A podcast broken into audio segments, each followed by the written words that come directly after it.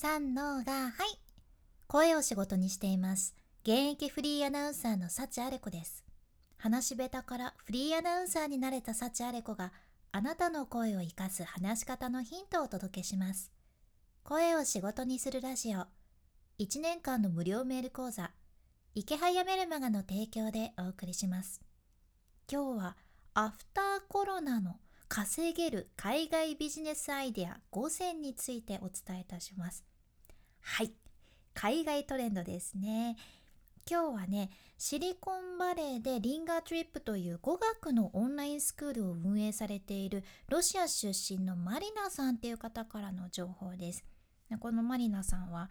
インスタのフォロワーが77.4万人。そして YouTube チャンネル登録者が424万人と。すごいですね。というか以前ご紹介した時よりまた増えてます このマリナさん自身が起業家でいらっしゃるんやけどマリナさんがねいろいろおっしゃってたんですよ、まあ、世界がこの後どうなるのかなんて誰にもわからんけどでも確実に私たちはコロナ禍で出てきた新しい考え方とか新しい生き方を持ってそれと一緒にこれから過ごしていくことになりますよね。でしかも世界中の人たちが家から出られなくってもやれることってたくさんあるんだなっていうことが分かってきたわけです。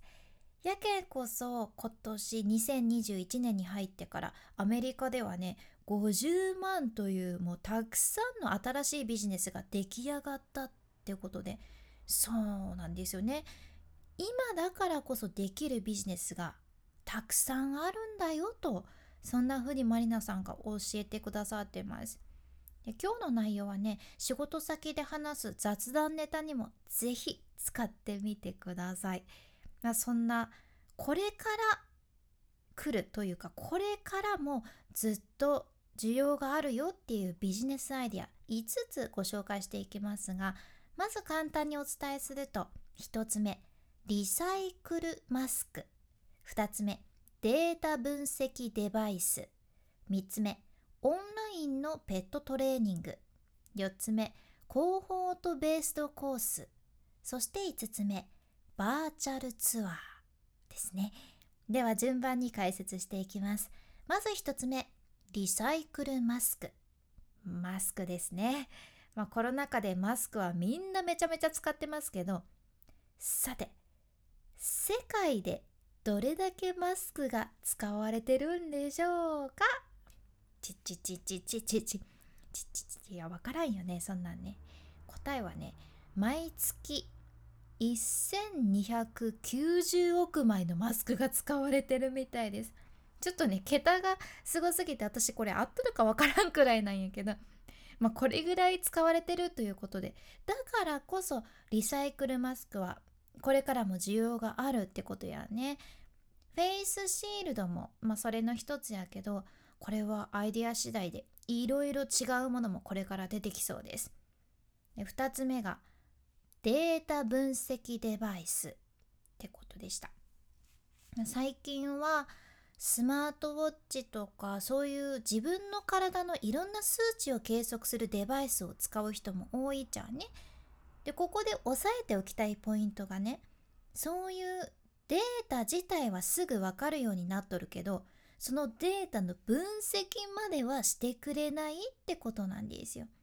やけんちゃんとデータを分析して何か実際に病気を予防できるようになるそんなデバイスはビジネスチャンスということでした。確かにいろいろ計測してデータはねたくさん出してくれるんやけどそのデータをどう活用すればいいのかっていうのをあんまり分かってない人が多いってことなんですね。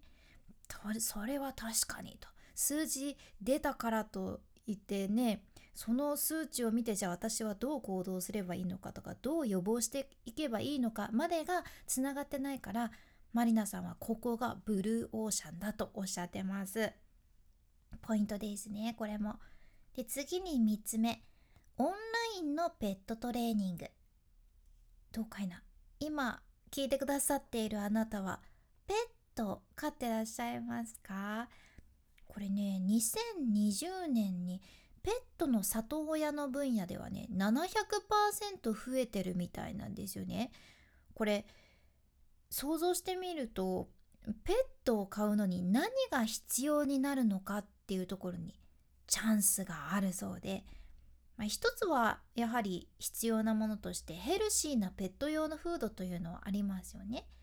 でもう一つがこのオンラインのペットトレーニングってことなんですよ。やはりコロナ禍でアフターコロナでももしかしたらなかなか外出できないこともあるかもしれないしペットをどこかに連れて行きたくない人も多いからこそここに大きな需要があるということでした。うん。伸びてる市場のところで必要なものを見極めるっていうのも大事かもしれんね。そして4つ目。出ました。これ長めのカタカナ。広報とベースドコースです。4つ目は広報とベースドコース。これはご存知でしょうか？まあこれ広報とベースドコースざっくり言うと共同学習スタイル。のことなんですけど個人で参加するんだけどそこに参加してる人たちとね教育プログラムを通じて一緒に学習を進めていくスタイルやねこれある意味オンラインサロンとかも同じ感覚かもしれんけどもうマリナさんはその最近はいわゆる知識というのが一般化してきてるよねっておっしゃっとるじゃん。まあそうですよね確かに Google 先生に聞いたりさ YouTube 見たりしたら何でもわかる時代じゃないですか。でもオンラインで何かを受講するっていうのは同じものが好きな人何か同じものに興味がある人とつながれるわけで関係性も築きやすいというそんな価値があるわけですね。確かに私もこれは自分が入ってるオンラインサロンとかそれはすごく感じるんですよ。やけんそういうコミュニティの面を考えてみるとそういうアプリがビジネスチャンスってことじゃね。でこのマリナさんがね一つ例として出されてたのが例えばコロナ禍で出たアプリでギャザーランドでいいのかな？ギャザーランドっていうのがあるそうでこれがね Slackってアプリご存知でしょうか？これもねいわゆるコミュニケーション機能を提供してるアプリなんやけどその Slackではユーザー同士が直接会って会話することはないわけなんですね。テキストとかでやり取りはしますけど。でもこのギャザランドはビデオ会話ができるアプリなんですよ。でこれがリモートワーカー同士がつながる場所にもなってるようで、まあ、例えば何かそこで会議を開いたりとか1週間のこうなんだろう振り返りとかもする場所になってたりして、うん、これも一つコミュニケーションをブーストするアプリとして紹介されてましたね。とにかくコミュニケーションをいい意味で煽るようなものがこれからもビジネスチャンスっていうことです。では最後の5つ目バーチャルツアーバーチャルツアーこれはねもうアマゾンさんが実際に始めてらっしゃいましてバーチャルで旅行も行けるしバーチャルで料理教室も行けるというもうそんなサービスなんですよで例えばねチェコ共和国のプラハの1時間のツアーは85ドルとかで行けちゃうんですねこれ日本円で言うと9320円とかで行けちゃうみたいなんですよ。でこの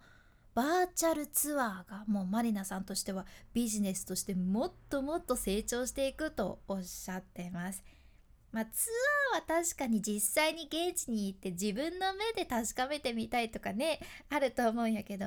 マリナさんがねやはり料理教室とかバーチャルで受けられるとかも控えめに言ってサイアンドコーじゃんって おっしゃってたんですよ。まあサイアンドコーとはおっしゃってないけどねでもいいじゃんってそれいいよねっていうことで VR セットをつけてすぐ受けられるそんな時代なわけですよ。便利ですよね。ここはかなりこれからもポテンシャルがある分野だということです。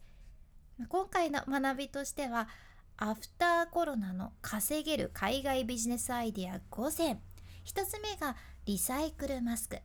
2つ目がデータ分析デバイスそして3つ目オンラインのペットトレーニングそして4つ目コーホートベースドコース。で5つ目バーチャルツアーということでした。是非参考にされてみてください。今回の内容と合わせて聞きたい回を画面スクロールして出てくる概要欄エピソードメモに入れています。今日はね大激変。2030年の海外ビジネストレンド3選という回です。こちらはまたね今日の内容と別のビジネスアイデアご紹介しとるけんぜひ今日こちらも合わせて聞いてみてください。さらにこのラジオのスポンサー池早さんの無料メルマガのリンクも一緒に入れています。かなり実践的なビジネスに役立つ情報が無料でずっともらえるけシンプルにお得なそんなメール講座です。まだ読んでないよっていう人はもったいない。ぜひ今日チェックしてみてください。早く読んだもの勝ちです。君に幸あれ。ではまた。博多弁の幸あれ子でした。